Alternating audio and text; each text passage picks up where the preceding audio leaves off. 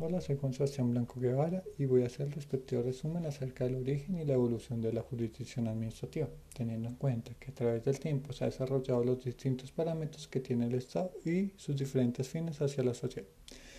Con esto podemos ver que nace uno de los órganos más importantes en 1817 en Venezuela, con el decreto de Bolívar, que es el Consejo de Estado.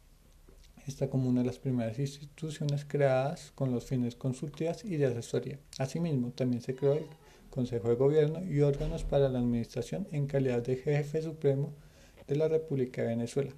Más adelante, en 1828, el libertador presidente de la República de Colombia expidió un decreto orgánico el 27 de agosto del mismo año, el cual alusa al Consejo de Estado. Dos años más adelante se estipulan las normas respectivas del mismo Consejo de Estado.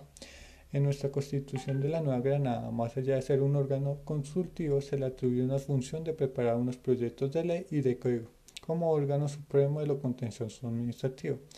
Como se desprende en el análisis anterior, la jurisdicción administrativa tradicionalmente se ha estado conformada por dos niveles, que es el Consejo de Estado y los tribunales administrativos de orden departamental, el cual ejerce sus funciones por medio de cuatro salas. Actualmente en la Constitución de 1991 se le atribuyen las funciones de conformidad al artículo 237 el cual también en su número 3 eh, de nuestra misma Constitución se le atribuye el Consejo de Estado en actuar como cuerpo supremo consultivo del gobierno en asuntos administrativos.